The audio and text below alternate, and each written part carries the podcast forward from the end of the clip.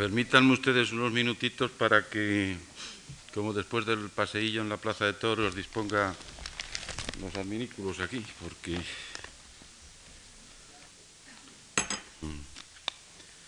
de una frase de este escritor portugués al que me referí el otro día,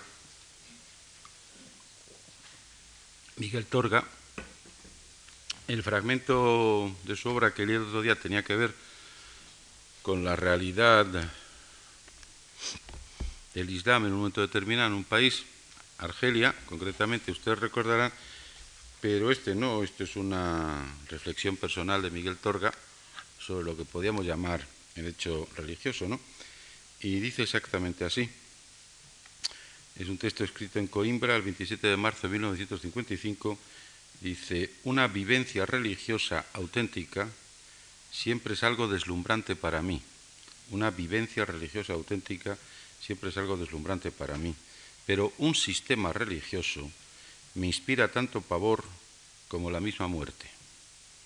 A semejanza de lo que ésta les hace a sus víctimas, también aquel apaga la llama divina que se enciende en el rostro de la revelación y dibuja un esqueleto humano por debajo de su piel.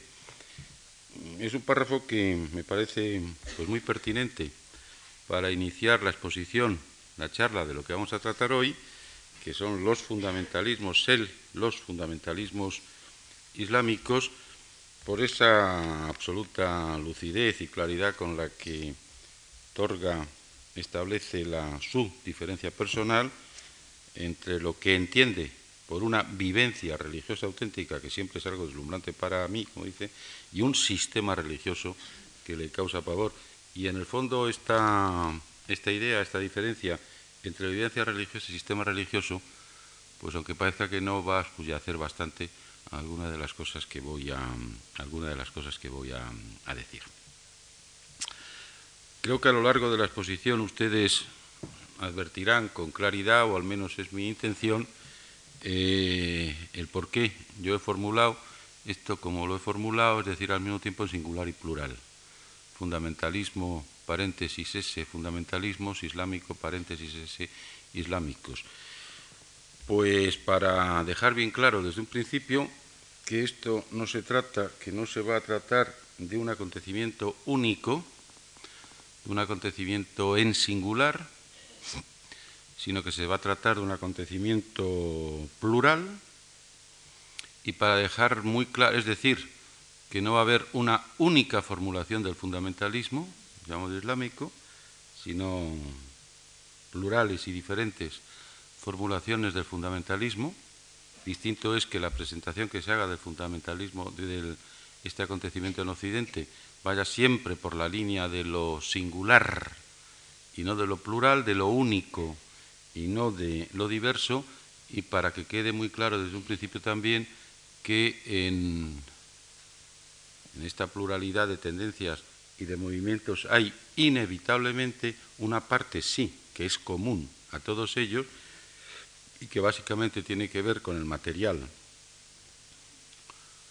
religioso, textual, y jurídico religioso que utilicen, y en, eso van a coincidir bastante de ellos, por no decir la,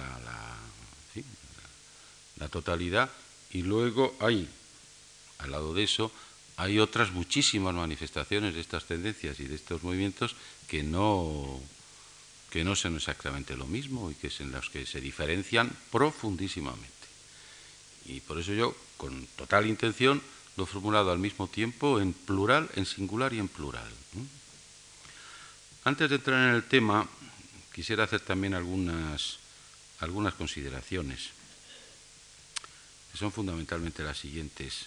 Eh, si ustedes reflexionan un momentito, advertirán que lo que podríamos llamar el debate sobre el fundamentalismo, los fundamentalismos islámicos, el debate de este tema en el marco del occidente europeo, ahí sí sería solo sobre el fundamentalismo islámico, porque el Occidente no reconoce nada más que una única manifestación de eh, fundamentalismo islámico, eh, también es evidente que con facilidad suele sustituir el término islámico por el término árabe y que en última instancia en las presentaciones que se hacen de Occidente da lo mismo el calificativo que se utilice. ¿eh? Una vez se habla de fundamentalismo árabe, otras veces se habla de fundamentalismo islámico. Hay ocasiones en las que se habla solamente de fundamentalismo, ya el oyente entiende que es eh, eh, el único fundamentalismo que, parece existir. Pero que, en fin, el debate en Occidente de estos temas, si ustedes reflexionan un poquito, advertirán que no tiene más allá de 20 o 25 años. Mm, repasen ustedes la bibliografía prácticamente sobre estos hechos, lean diccionarios, enciclopedias, todo lo que quieran, y verán que de, de fundamentalismo islámico ¿eh? en Occidente se habla pues a partir de la década de los 70 y de comienzos de los 80. Y que antes prácticamente no se hablaba de este tema, no existía para, en fin, los medios de comunicación occidentales. Después trataré de explicar por qué se ha producido esto. Pero en primer lugar lo que quería es llamar la atención sobre el hecho de que es un, un tema nuevo un tema de los últimos 20 o 25 años. Y con eso además enlazo con las posiciones que estoy haciendo de colonización y descolonización, nacionalismo e internacionalismo, reforma y revolución y ahora los, los fundamentalismos. Hemos ido progresando eh, en, el, en, el, tiempo. Mm. Eh, si ustedes, por otra parte, eh, se fijan un momento también, pues observarán, es una denuncia que siempre hacen los musulmanes y están, eh, tienen perfecta razón en ello, observarán también que fundamentalismo o integrismo, que es un término también que en ocasiones se utiliza, pues no son dos términos que precisamente pertenezcan a la cultura lingüístico-religiosa islámica.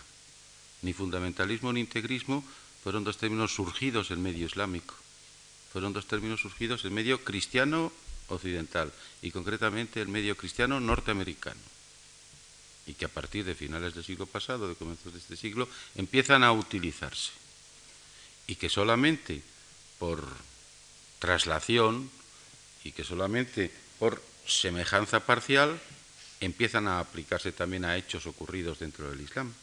Pero voy a repetir que fundamentalismo e integrismo son dos términos que surgen y se aclimatan y que se utilizan para reflejar y para analizar hechos que tuvieron que ver con el medio religioso cultural eh, occidental y fundamentalmente el norteamericano. Distinto es que luego fundamentalismo, integrismo y sobre todo fundamentalismo se hayan aclimatado en medio islámico, en medio árabe islámico eh, concretamente y que evidentemente en, el medio árabe islámico ahora, el usuliyya pues, pues, o el usuliyun, pues sean términos que tengan un, curso tan fácil como fundamentalismo o fundamentalistas en, medio, en medio occidental. Eh, vuelvo a repetir que, que por este, esta intención reduccionista yo no sé si consciente o inconsciente, intencionada o, ingenua, que tiene, se tiene en Occidente cuando estas cosas se trate, pues cuando se habla de fundamentalismo fundamentalistas, en muchas ocasiones no hace falta añadir un adjetivo calificativo, porque el único fundamentalismo existente es el islámico, y los únicos fundamentalistas que hay son los musulmanes. Y no se acepta también que de la misma manera hay fundamentalismo y fundamentalistas cristianos y de la misma manera hay fundamentalismo y fundamentalistas judíos, aparte de ser otra mucha cuestión, porque entre otras razones, porque el fundamentalismo es con frecuencia no una cuestión de ideas, sino una cuestión de actitudes. Evidentemente que, que se es fundamentalista o no se es por idea, pero se es fundamentalista o no se es fundamentalista también por actitud, por actitud y por comportamiento y en eso ya poco tiene que ver la etiqueta doctrinal que cada uno, que cada uno pueda llevar. Como les dije, el, fundamentalismo, los fundamentalismos islámicos, esto son básicamente cosas de los últimos 20 o 25 años. Mm, yo trato de autocitarme lo menos posible, no me parece científicamente pues algo muy, aconsejable, y sobre todo éticamente, pero sí voy a leerles un párrafo que escribí pues en el año 80, que se publicó en una revista española madrileña el año 81, era un trabajo que tenía que ver sobre el resurgimiento islámico, en unos momentos, como digo, tan tempranos del planteamiento de este asunto, y que remataba con este párrafo. Decía, de unos meses a esta parte, el fenómeno del resurgimiento islámico está resultando para muchos sumamente simple y comprensible, fácilmente analizable y esquematizable. Yo no les oculto que para mí resulta todo lo contrario. Si antes de que se produjera el hecho islámico, entre comillas, me parecía ya algo profundamente y complejo y, complejo y peculiar, nada fácil de entender desde dentro de sí y no desde la engañosa periferia externa, en versiones para salir del paso, que es lo que suele hacerse, les aseguro que ahora su grado de problematicidad me parece aún mayor y más confuso. Cuando, por otra parte, carecemos todavía de la mínima documentación directa y fehaciente y nos estamos moviendo en base a una información sumamente fragmentaria, intervenida de muy incierta fiabilidad. Faltan muchos e importantes elementos para establecer un análisis mínimamente coherente y una interpretación trabada y aclaratoria de los hechos especialmente para personas que a pesar de todo lo estamos siguiendo desde fuera y desde la lejanía. Eso sí, se trata de un hecho singular y seguramente nada, nada episódico, yo decía a comienzos de los años, a finales de los 70 y comienzos de los años 60, que se trataría de un fenómeno, de un acontecimiento nada episódico, trascendente, origen de importantísimos cambios y alternativas, Afirmar lo contrario sería también cerrar los ojos a la evidencia. Voy a repetir que esto lo escribí, eh, creo recordar que a comienzos del, año 80. Yo quisiera también que ésta se produjera y que por ello merece nuestra más rigurosa y mantenida atención. Yo quisiera también que ésta se produjera con el menor grado posible de apasionamiento de cualquier especie. Mm, yo de alguna manera ya empezaba a ver la, enorme importancia y trascendencia que este fenómeno, que este fenómeno iba, iba a tener. Eh, ¿Por qué? Vamos a entrar un poco en la explicación de por qué es un hecho que se plantea básicamente en estas dos últimas décadas, o en estos últimos 20 o 25 años.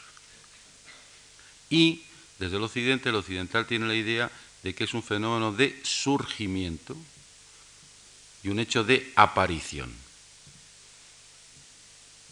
Pues mm, se produce básicamente, se produce principalísimamente por los motivos mm, que les voy a indicar. Hay dos acontecimientos, hay dos acontecimientos, sí, bueno, un acontecimiento concreto y luego un proceso absolutamente cruciales para el desencadenamiento del fenómeno fundamentalista o de los movimientos fundamentalistas. Uno, en fin, ya nos hemos referido a él, es la, instauración, la instauración de la, de la República Islámica iraní y el movimiento revolucionario jomeinista. Esto de alguna manera altera, y altera importantemente las provisiones de desarrollo histórico de la zona. La revolución iraní va, como digo, a traumatizar y a plantear de manera distinta el, el proceso, la trayectoria del, del próximo Oriente Árabe Islámico. Por el hecho en sí, por la trascendencia que tiene, al menos parece una revolución de, auténtica importancia y trascendencia, por el hecho en sí, como digo, y por otros hechos que van añadidos y de los que habitualmente menos se habla, a los que menos nos referimos. Y hay uno al que voy, eh, al que voy a referirme muy en concreto. En principio podía parecer, y según algunos analistas, estos analistas que seguían por las, por los, vamos, que no, no son analistas porque no hacen análisis, lo que hacen es eh, interpretaciones superficiales, ¿no? Pues en principio podía aparecer, podría decirse eh, que ese movimiento iba a resultar eh, no solamente beneficioso, sino fácilmente aceptable y exportable a, las regiones inmediatas, al mundo inmediato y concretamente al mundo árabe islámico, porque ofrecía una fórmula de escape de las situaciones lamentables que se estaban viviendo. Y justamente era todo lo contrario. Es decir, se produjo lo que, lo que coherentemente tenía que producirse. La reacción del mundo árabe islámico, del mundo árabe, al, al hecho de la creación, de la fundación de la República Islámica iraní, fue muy mayoritariamente de hostilidad y de rechazo. Y fundamentalmente por varias cosas, por varias razones, pero una, básicamente eh, ese era un movimiento, un hecho que se producía en medio sí y mayoritariamente, como saben ustedes, y muy mayoritariamente el medio árabe islámico suní. Bueno, eso puede ser más teórico que otra cosa, pero había algo que no era nada teórico y que podía ser de aplicación inmediata. Y es que en no pocos de los estados árabes contiguos a Irán, las minorías síes eran importantes. Y la introducción a la aceptación de un fermento aparentemente revolucionario mm, podía llevar y podía producir con facilidad el desmoronamiento de los regímenes políticos existentes, el desmoronamiento de los sistemas existentes.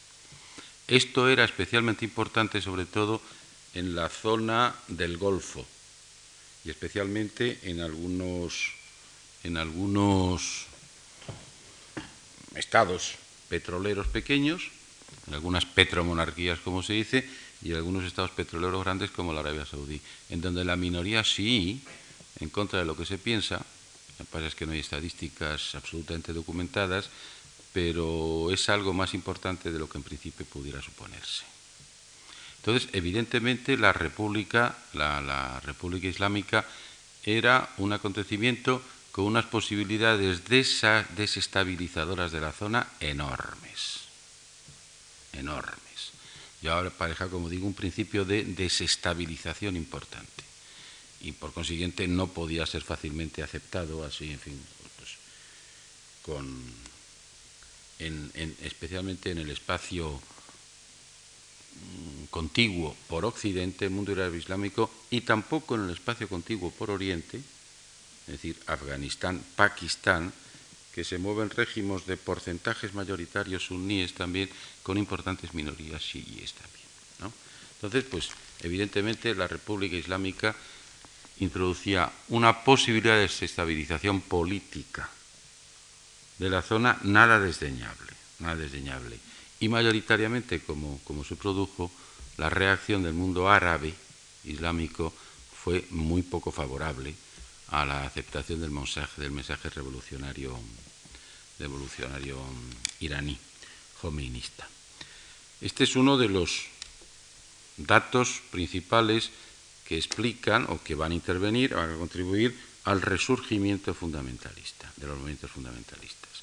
Segundo, no hecho, proceso importante que se produce en el mismo medio árabe islámico, en esos momentos Irán está actuando como el centro, como el pivote, como el eje del mundo árabe islámico hacia Occidente y del mundo islámico no árabe, ni iraní tampoco, pero sí iranizado hacia Oriente, Afganistán, Pakistán sobre todo, las minorías de la India y todo eso. Segundo proceso que intervino no acontecimiento concreto y único, pero sí proceso que se había ido dando en el mundo islámico, pues el progresivo deterioro, cada vez más incrementado, cada vez mayor, deterioro, desmoronamiento, desprestigio, inutilidad de dos al menos de los grandes, de los grandes mensajes de carácter ideológico, político, social, que durante las décadas anteriores, las dos, dos o tres décadas anteriores, es decir, a partir sobre todo de los años 50, 60, habían actuado en ese mundo y lo habían ido dinamizando de alguna manera. Los mensajes nacionalistas, los mensajes nacionalistas y las construcciones eh, eh, socialistas.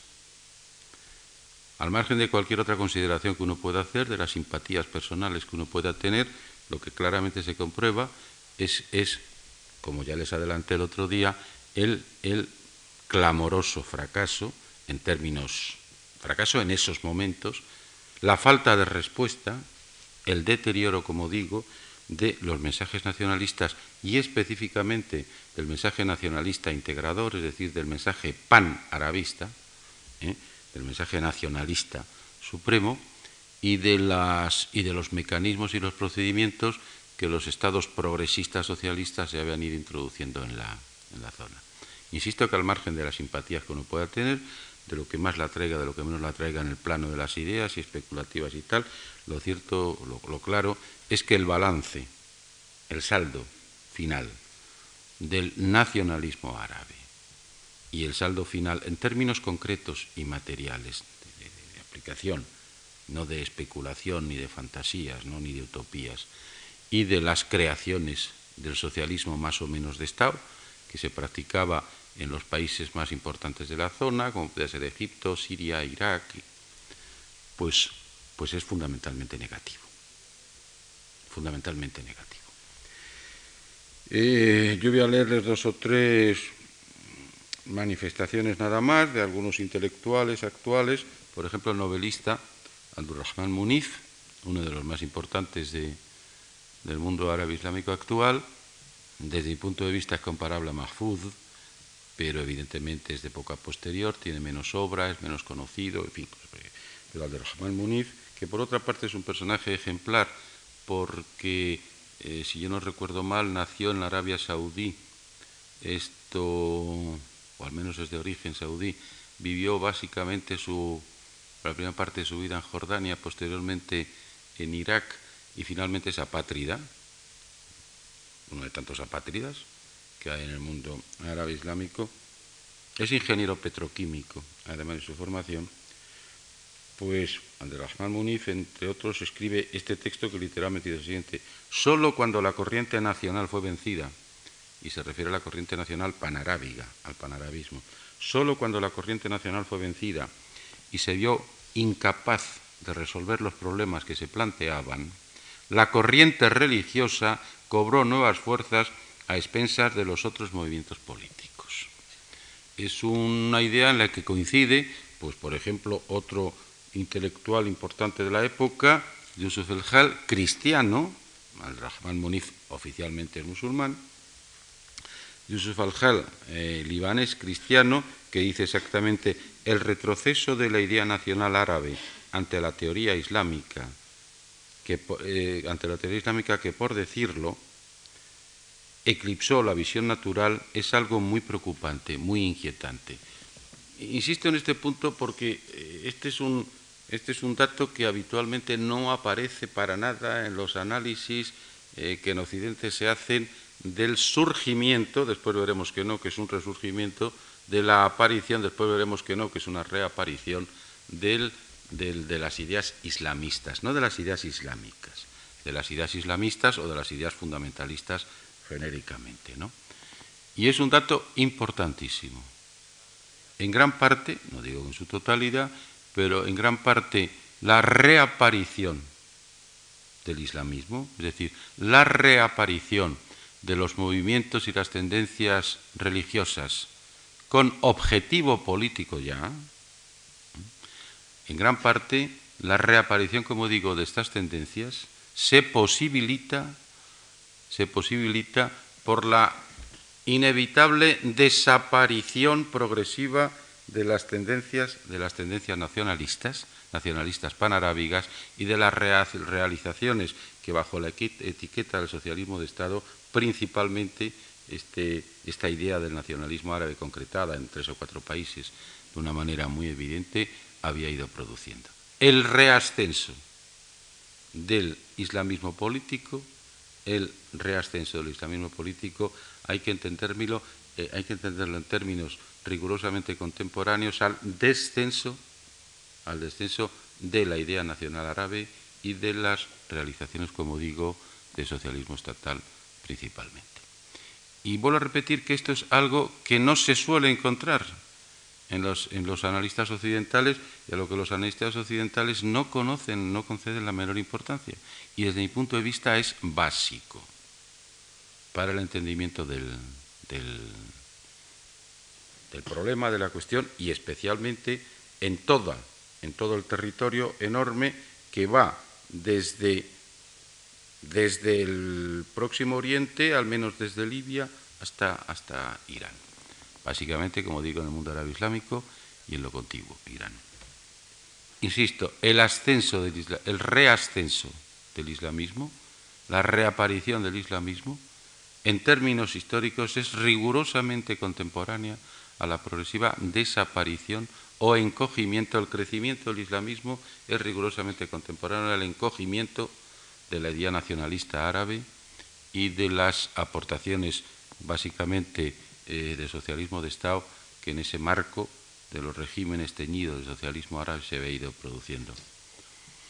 Mm, yo no quiero entrar aquí en una discusión, en un planteamiento de algo que particularmente me preocupa mucho, de algo a lo que si puedo pues trataré de responder por escrito en alguna obra y que parte de la hipótesis siguiente. Para derrotar al principal enemigo que entonces tenía Occidente, el Occidente europeo, que era, según él, el nacionalismo árabe, concretado además en un personaje con nombre y apellidos, Gamal Abdel Nasser, para derrotar a ese enemigo y para evitar la expansión de esa idea nacional árabe, quizá no calculando con acierto y quizá equivocándose, el Occidente posiblemente contribuyó a la suscitación de otro rival que a la postre poco después seguramente le iba a resultar mucho más difícil de rechazar y le iba a resultar mucho más peligroso. Quizá hubo un cálculo equivocado o una falta de previsión por parte, del, por parte de las potencias occidentales. Vamos a cortar radicalmente, a impedir el crecimiento de un enemigo natural nuestro, estoy hablando en términos que corresponderían a las cancillerías occidentales en esos momentos, vamos a terminar rápidamente con esto, que va a ser, que es ya un enemigo importante, y tal vez, como digo, por ese cálculo equivocado, por esa idea errónea, se contribuyó al surgimiento, a la aparición, a la reaparición de otro enemigo posiblemente más grave de lo que quizá hubiera sido el, nacionalismo, el nacionalismo árabe. En fin, es una hipótesis, pero no crean ustedes que es una hipótesis baladí, ni es una hipótesis insignificante, ni muchísimo menos. Entonces, este hecho se produce, se produce, se produce este hecho concreto al que me he referido y se produce este proceso al que me he referido también. Eh, es el mismo, es la misma, es el mismo tiempo histórico en que efectivamente la colonización occidental ha desaparecido en términos, términos formales, en términos eh, determinados, términos nominales, al menos, pero lo que no ha desaparecido es la práctica de la penetración neocolonial. Sencillamente explicado de una forma mucho más clara. Ha desaparecido el colonialismo, pero actúa el neocolonialismo, o actúan los neocolonialismos. Y esos movimientos neocolonialistas, que siguen actuando, pues seguramente conceden una prioridad mucho mayor a la acción económica que a la acción política, como en parte había ocurrido con los, con los con los procesos coloniales. Y no olviden ustedes también que es, está siendo la misma época prácticamente en que se va a producir otro sonoro desmoronamiento. y ese sonoro desdoblamiento que se va a ir preparando y que se producirá inmediatamente después es el del, el del bloque eurooriental, el de toda la ideología prácticamente, digamos, oficialmente marxista, ¿no? y el fin de, de, ese sistema de bipolaridad o de enfrentamiento entre las dos grandes potencias internacionales. En todo este marco hay que situar, en el marco interno, marco externo, hay que situar el, las tendencias y los movimientos y los movimientos fundamentalistas o como nosotros preferimos decir en fin, lo que nos dedicamos a estas cosas, islamistas, no islámicos, ¿eh? islamistas. Con facilidad en este marco, pues se va a concretar algo que en términos anteriores quizás se planteaba de manera más potencial o de manera más eh, términos de posibilidad, que sencillamente se puede cifrar en lo siguiente. Si a lo largo de todas las épocas anteriores el Islam, el Islam como religión, había sido básicamente, había actuado, se había tenido que situar en la circunstancia de religión agredida, pues a partir de este momento el Islam puede aparecer como religión salvadora. Nuevamente puede reaparecer como religión salvadora. Quiero decir, en esa situación en la que fracasan los modelos y las aportaciones anteriores, en que prácticamente los pueblos musulmanes siguen viviendo en la pavorosa miseria material eh, ampliamente extendida, eh, en la que mayoritariamente también lo que podríamos llamar los mecanismos oficiales o institucionales funcionan muy lentamente o prácticamente no funcionan, o son inservibles, o tienen una capacidad de respuesta, como digo, lenta y reducida, pues en un momento en que lo material, lo material prácticamente está casi en términos absolutos deteriorado, lo espiritual puede recuperar parte del terreno que había perdido. A una época anterior de progresiva materialización, va a seguir una época, al menos en términos, en términos aparentes, de eh, preeminente o primordial espiritualización. El Islam puede aparecer, puede reaparecer nuevamente, insisto, como religión salvadora y superar esa situación de religión agredida en la que se había visto antes. Recordarán ustedes las páginas de Torga, esas dos bofetadas que el gendarme francés da a un indígena, le van a salir muy caras a Francia.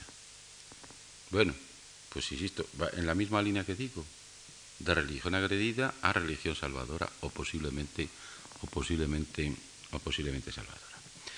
Todo esto va explicando por qué los movimientos las tendencias fundamentalistas vuelven a salir al escenario, como en la representación de una obra teatral, es un acto en el que protagonismo lo van a recuperar los movimientos, como digo, de base de tendencia de contenido islamista. ¿Por qué digo recuperar? Y enlaza con algo de lo que he dicho antes. Recuperar, reaparición, resurgimiento. Y va también en contra y aclara, bueno, que digo, no, aclara, rechaza la presentación habitual del tema que se hace, que se hace en Occidente. El fundamentalismo, el llamado fundamentalismo islámico o fundamentalismos islámicos, no es un hecho nuevo, no es un hecho de estos últimos 20 o 25 años. Es un hecho que tiene sus raíces, sus orígenes en décadas anteriores, en momentos anteriores. Por referirme y por dar un dato muy exacto, muy exacto, fin y muy concreto. Por referirme al grupo, que seguramente es el máximo exponente de lo que podríamos llamar el fundamentalismo teóricamente eh, coherente, eh, de los más ampliamente elaborados y de los que además mayor difusión han tenido, por todo el mundo árabe islámico y hasta por parte de fuera, fuera del mundo árabe islámico también, concretamente el grupo de los hermanos musulmanes, el Ikhwan al-Muslimun, pues fue un grupo, como se sabe, perfectamente se conoce, fundado eh, a finales de la década de los años 20, en 1928, y que a lo largo de los años siguientes, en Egipto y fuera de Egipto, pues fue un grupo extraordinariamente difundido, insisto en ello, tuvo una enorme presencia y una gran actividad, especialmente en la parte del Próximo Oriente, pero también en el Magreb. Y algunos movimientos islamistas mm, magrebíes pueden enlazar perfectamente, otros no, pero pueden enlazar al menos con el IDE parte del ideario de los hermanos musulmanes. Y, evidentemente, pues los hermanos musulmanes participaron de una manera más o menos eficaz, eso es discutible, y yo tampoco quiero entrar aquí en, estos pormenores, pero participaron en las actividades descolonizadoras, actuaron más o menos discutiblemente también en la actividad antibritánica en Egipto y ahí pueden presentar pues alguna hoja de servicios prestados como digamos a la causa nacional egipcia y a otras causas nacionales árabes. Y este es un ejemplo de los muchos que podrían ponerse de que, como les digo, los movimientos islamistas, genéricamente llamados fundamentalistas, no aparecen a finales de los años 70 o a comienzos de los 80 y no son una simple operación de respuesta a la eh, ideología Jomini o a otras cosas por el estilo. No. Lo que hacen es reafirmarse, lo que hacen es reaparecer lo que hacen es proliferar, lo que hacen es fragmentarse más algunos de ellos, lo que, hace, lo que ocurre es que se pluralizan más, pero no nacen. Habían nacido antes y estaban actuando. Estaban actuando desde hacía ya, desde hacía bastante tiempo. ¿Cómo cambia de alguna manera, pues lo que podríamos llamar la, actividad las, estrategias que esos movimientos utilizan, o, la mayoría de esos movimientos utilizan en esta bisagra de finales de los 70 y comienzos de los 80.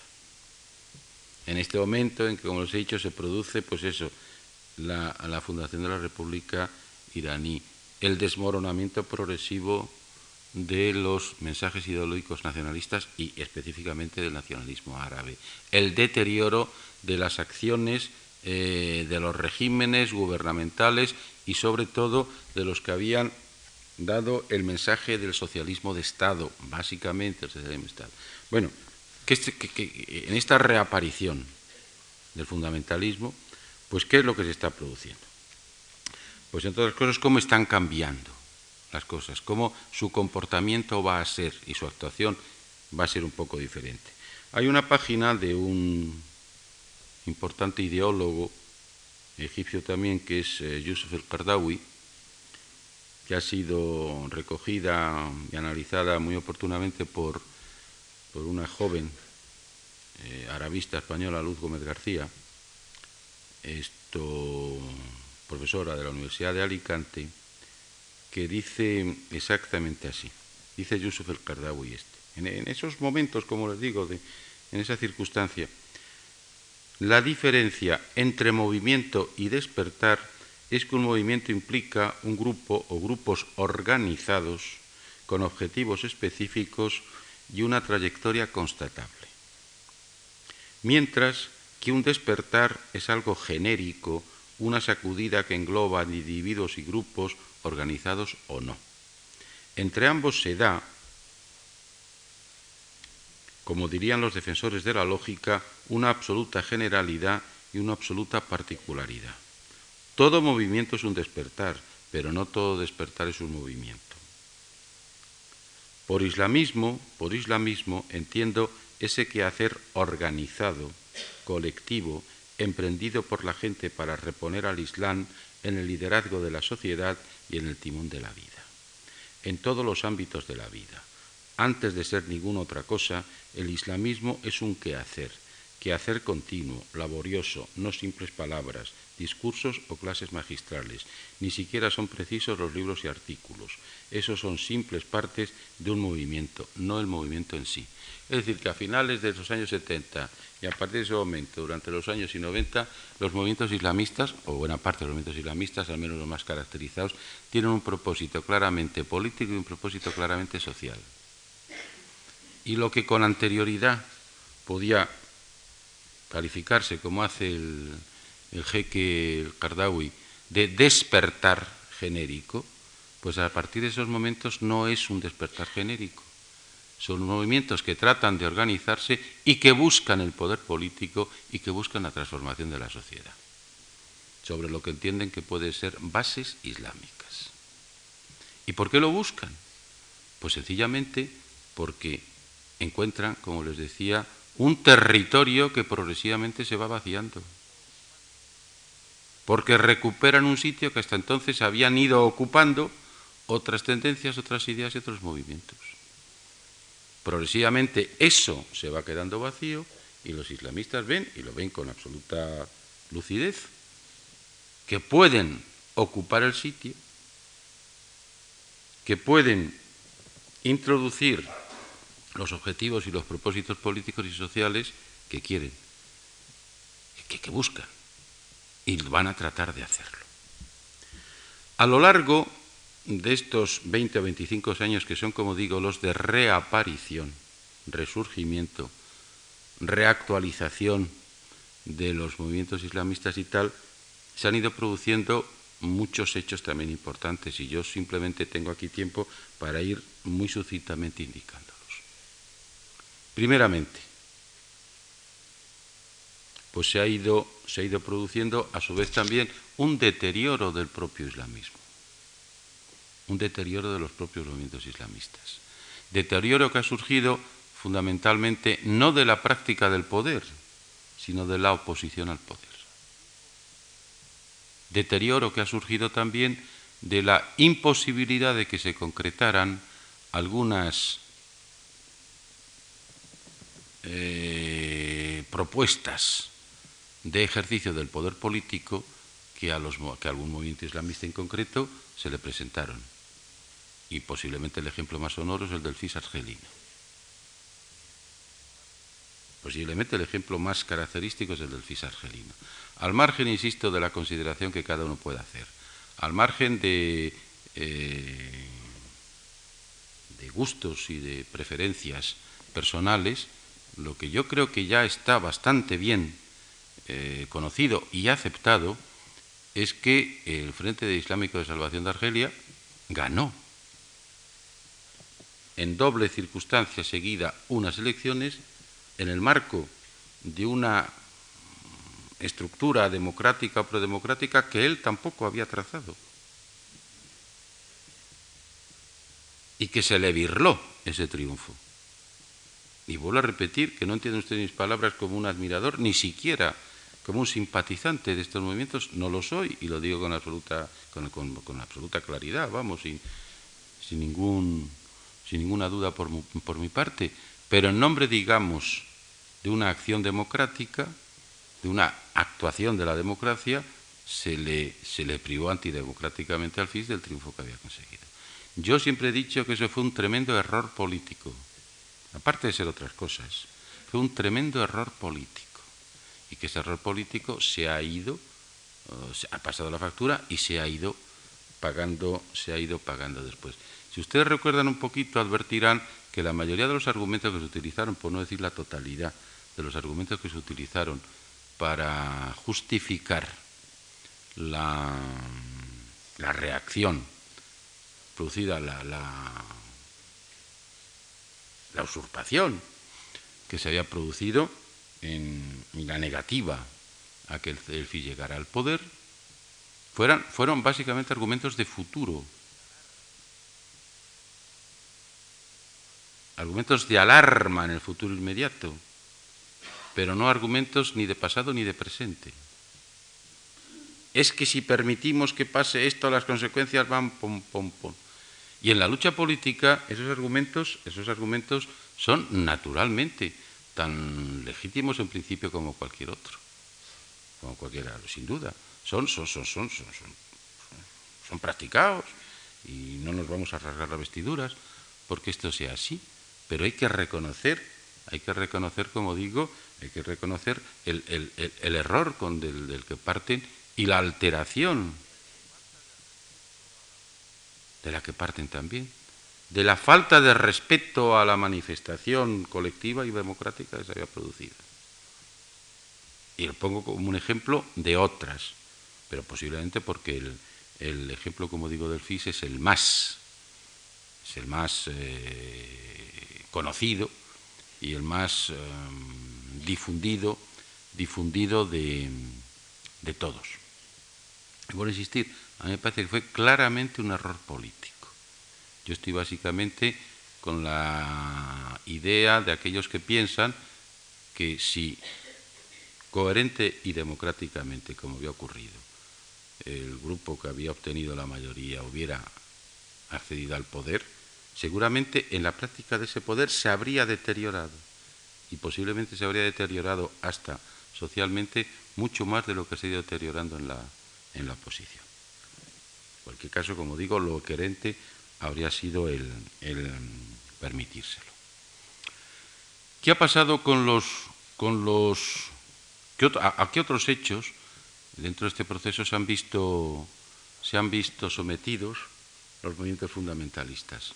Pues a algo, pues a algo que es prácticamente de cumplimiento, no voy a decir fatal, porque si digo fatal, hablando del Islam, ya todo el mundo, fin, eh, sonríe y, bate palmas, como decía el otro, porque es el fatalismo islam para las exposiciones que se hacen en Occidente son absolutamente indivisibles. Pues, ¿qué ha pasado también? Pues algo que si ustedes recordarán, yo les dije que se había producido también con los movimientos nacionalistas. Y específicamente, sobre todo, con, el principal movimiento nacionalista, esto el, nacionalismo árabe. Y es que inevitablemente estos grandes movimientos que aspiran, que aspiran a lo general, que aspiran a la difusión, que aspiran a la implantación lo más amplia posible en el espacio islámico, inevitablemente se tienen que ir haciendo cada vez más, progresivamente cada vez más, caja de resonancia de los problemas nacionales de cada uno de los sitios en donde se van produciendo. Así como el nacionalismo árabe se fue progresivamente haciendo rehén de las problemáticas particulares de cada país o de cada territorio nacional en donde, por donde se iba extendiendo. De la misma manera también los movimientos nacionalistas inevitablemente se han ido nacionalizando, se han ido haciendo cada vez más locales, se han ido vinculando cada vez más específicamente a la problemática del país en donde se producían. Han ido perdiendo en generalidad y han ido ganando en particularidad. Han ido perdiendo en internacionalismo islámico y han ido ganando en nacionalismo local. Nacionalismo internacional en el sentido, como les digo, de aplicación general o aplicación particular. Y, vuelvo a repetir que lo, que lo comprobamos facilísimamente. El proceso del FIS ha sido cada vez más el proceso de un grupo inevitablemente vinculado a la realidad argelina y que difícilmente podía superar la realidad argelina. El proceso de Hezbollah el grupo libanés como conocen, es inevitablemente cada vez más un proceso vinculado a la realidad libanesa o libanesa próximo oriental compartida parcialmente. El proceso del Hamas palestino es cada vez más el ejemplo claro de un movimiento que puede ser etiquetado perfectamente de fundamentalista sin ningún tesoro y sin ninguna interpretación ni peyorativa ni meliorativa, pero que cada vez responde más a la problemática particular del hecho palestino. Y así uno puede ir viendo uno por uno, no voy a decir la totalidad, pero la mayoría, la inmensa mayoría de los movimientos fundamentalistas, los movimientos islamistas, y han ido ganando, perdiendo en generalidad, perdiendo en universalidad islámica, diríamos, y ganando en particularidad local y nacional de cada uno de los sitios en donde, se han, donde han tenido que actuar. Por eso mismo, algunas de las ideas que yo creo que se intentan vehicular en Occidente a mí me parecen un desatino. Por ejemplo, durante tiempo se ha ido hablando, se ha ido hablando de la existencia de una internacional terrorista islámica. De verdad, sinceramente, me parece un desatino. Y si no es un desatino, pues es una construcción mediática absolutamente perversa. Eso no quiere decir que no existan posibles conexiones. Evidentemente existen. Las conexiones existen, sin duda. Pero eso hablar de una internacional me parece de verdad, sensatamente, que no responde a la realidad. Conexiones parciales, sí, evidentemente. En todo se producen conexiones parciales. ¿Es que el liberalismo capitalista no tiene infinitas conexiones parciales? ¿Y de eso nos va a llevar a hablar de una internacional liberal capitalista? Digo yo. Pues ponernos a hablar de cosas, ¿no? Entonces, pues, como les digo, lo que sí hay es una mayor supeditación progresiva a los problemas nacionales, a los problemas locales y renuncia a la universalidad potencial posible de los de las del mensaje o de los mensajes fundamentalistas. ¿A qué se han visto expuestos también? Y es precisamente algo de lo que más les afecta los movimientos fundamentalistas, a una creciente fragmentación interna y una creciente oposición o discusión interna. Discusión interna que se observa no solamente es la proliferación en términos cuantitativos, sino el incremento de la discusión interna, en términos cualitativos también. En, una, en un estudio, en un análisis bastante, eh, fin, bastante riguroso que se hizo de los grupos y tendencias islamistas en Egipto en un momento determinado, se contaron y se censaron, se vieron que, existían más de 40, más de 40. Y algo similar puede decirse de Túnez y de otros países. Entonces, el proceso de fragmentación interna del fundamentalismo, de los fundamentalismos, es, es un hecho, es una es un hecho que se ha producido muy poco estudiado todavía, menos analizado de lo que evidentemente, de lo que evidentemente reclama, pero es, es así. Y eso, pues, de alguna manera está contrarrestando, contrarrestando, pues, eh, eh, lo que podríamos llamar eh, lícita, en principio, aspiración de los, de los grupos fundamentalistas al poder, que ya no responden a un despertar, como decía Yusuf el Qardawi, sino un movimiento y a unos propósitos de, de, de, tentar, de conseguir el poder político y la, y la mm, transformación y de la transformación social. Yo en un, en un escrito también relativamente osado y en una pretensión excesiva por mi parte, igual que a, principios de los 80 traté de hacer una pequeña, primeramente responder a la, a la inquietud que el, responder a la inquietud que el tema del resurgimiento islámico planteaba con ese parrafito que les he leído, a mediados de los 90, creo que esto lo escribí hacia 1995, me parece, está recogido en mi libro El reto del Islam del 97, pero creo que lo, lo, escribí en el 95, y fue en realidad la respuesta a una encuesta y unas preguntas que me hizo un semanario, semanario árabe, el WhatsApp. Eh, me atreví a hacer también una especie, digamos, de saldo o de valoración final de valoración final del, islamismo. de los fundamentalismos.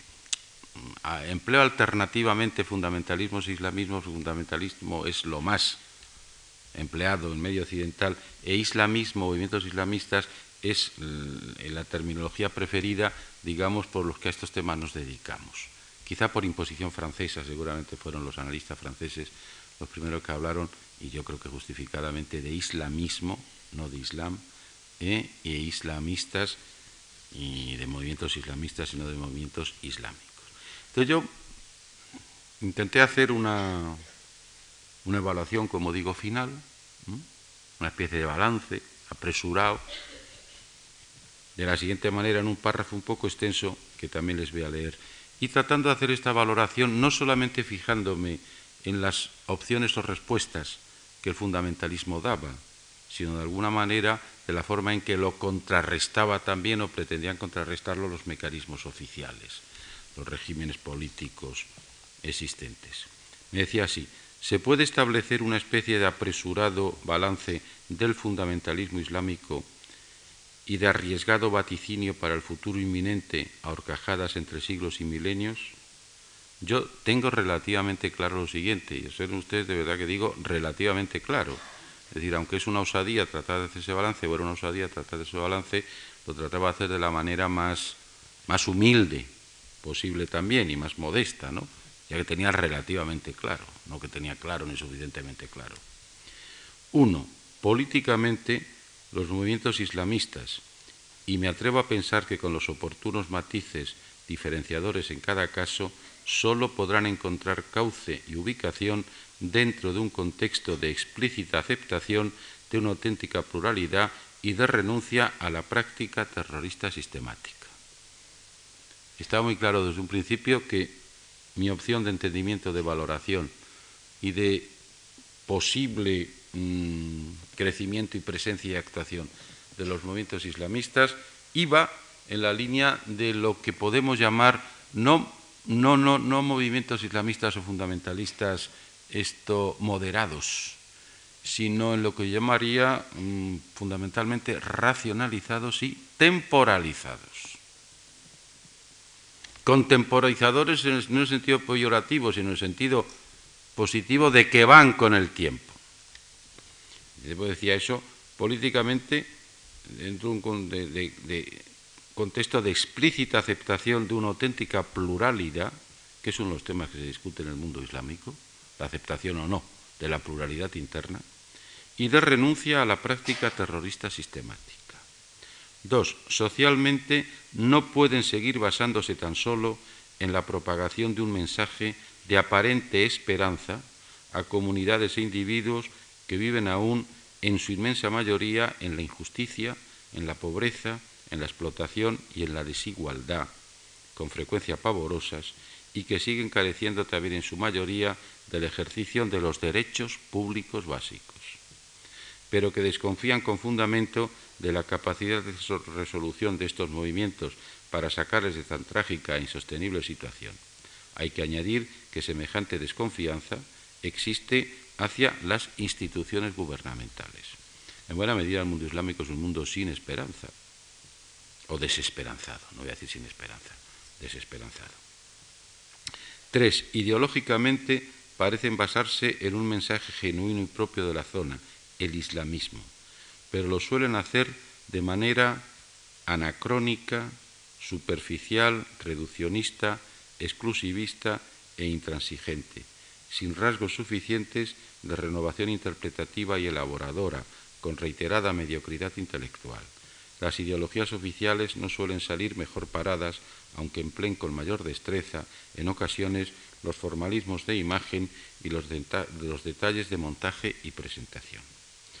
Cuatro, culturalmente carecen de futuro, los movimientos fundamentalistas, en el marco de una cultura universalista o universalizable. Las instancias oficiales tampoco se han planteado en realidad este envite. Cinco, económicamente tampoco han presentado hasta ahora opciones realmente válidas ni soluciones auténticas. Lo mismo cabe afirmar de los regímenes que hacen gala además de una docilidad casi absoluta con las indicaciones o imposiciones foráneas. Este era, igual que el, pequeño vaticinio o prospección que hice eh, a,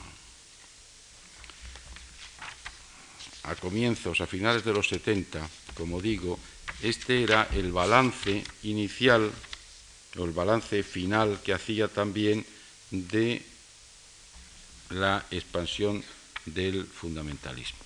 Y lo seguía con unas opiniones también cara al futuro, que si localizo el... Sí. El, párrafo en concreto, pues voy a hacer, voy a repetir, voy a, leer aquí también, también. Terminaba diciéndolo, estoy también personalmente convencido de lo siguiente. Uno, el Islam seguirá siendo una insustituible y genuina seña identidad del mundo árabe. Pero el Islam fecundo y creativo, dialogante, humanista, el, Islam que utiliza la racionalidad y admite el pluralismo, el Islam conformado por la temporalidad, que se acompasa con el ritmo de la historia, que acepta la realidad cambiante.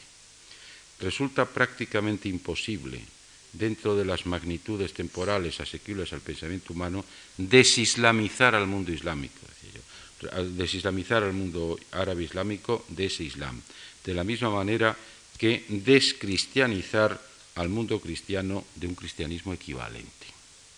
Dos, el Occidente no puede seguir tratando al mundo árabe islámico como objeto de experiencias neocolonialistas o hasta re-neocolonialistas en algunos casos, compensando, entre comillas, con un mínimo desarrollo, un máximo de ganancias y beneficios por su parte y de renuncias y sometimientos por parte de ellos.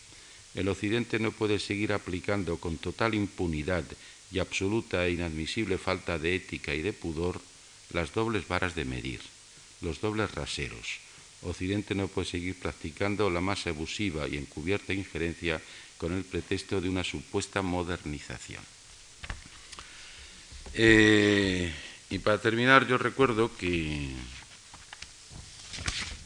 y lo digo siempre, cuando un gobernante cristiano hace referencias evangélicas, pues admite perfectamente y no parece ni sospechoso, ni hostil, ni violento, ni nada. Durante la Segunda Guerra del Golfo, el presidente Bush podía referirse, por ejemplo, al Evangelio de San Lucas y se entendía perfectamente y era una referencia, en fin, eh, que todo el mundo encontraba muy puntual y muy pertinente. Cuando un importante dirigente judío, más bien sionista, eh, se refiere, hace citas de la Torá, del Antiguo Testamento, pues se entiende como absolutamente perfecto también y totalmente pertinente. Si un dirigente político musulmán cita alguna ley o algún versículo del Corán, es un integrista. Así, sin más. Sin mayores, sin mayores consideraciones. Simplemente por el hecho de referirse cada uno a su correspondiente texto religioso revelado, sin entrar en los pormenores de lo que el texto dice, sin analizar el contenido, sino simplemente por la referencia que utiliza, simplemente por el umbral de revelación parcial que se da. En fin, lo menos que se puede decir que eso es de una incoherencia, de una incongruencia total y que la misma legitimidad tiene uno que el otro para referirse a un texto religioso o dejar, o dejar de referirse a ello. Estas son básicamente las ideas que yo y las aclaraciones que quería hacerles sobre los llamados fundamentalismos. Creo que ha quedado claramente expresado por mi parte que eh, la recurrencia a lo que podríamos llamar las manifestaciones terroristas, que por otra parte no ocurren en el mundo islámico solamente, y creo que las pruebas las tenemos todos muy cerca, y que se dan, el terrorismo es un hecho universal, eh, he dicho que con absoluta claridad que me parece que no tienen ningún futuro, absolutamente ningún futuro, en el mundo árabe islámico tampoco.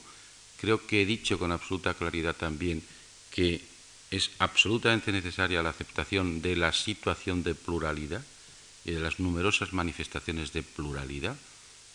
Los procedimientos de aceptación de la pluralidad pueden ser múltiples, muchos de ellos relacionados con la cultura política occidente y otros no, obligatoriamente relacionados con la cultura política occidente, por decir una cosa muy clara, y mañana abordaré este tema, el hecho de la aceptación o no de la democracia, por ejemplo, y creo que queda bastante claro también que es una exigencia absoluta que, añadido a las cosas que he dicho, la aceptación de los derechos públicos básicos, de los derechos públicos básicos, es algo absolutamente necesario también.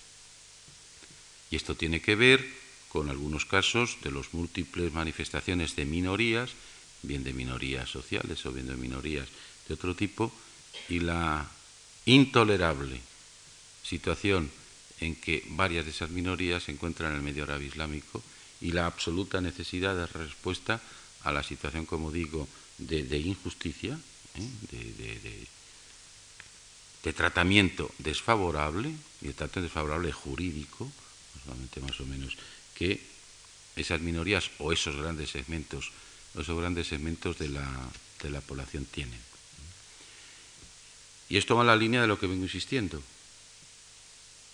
Los mensajes, hay parte de los mensajes que son atemporales, pero hay un aprovechamiento y una necesidad de aplicación de los mensajes que es absolutamente temporal. Y esa aplicación temporal de los mensajes, yo personalmente pienso que no está en contra, que no está en contra de la parte de atemporalidad o de esencialidad que los mensajes, y sobre todo si son revelados para los que consideren que son revelados, es decir, los creyentes tienen. Nada más, gracias.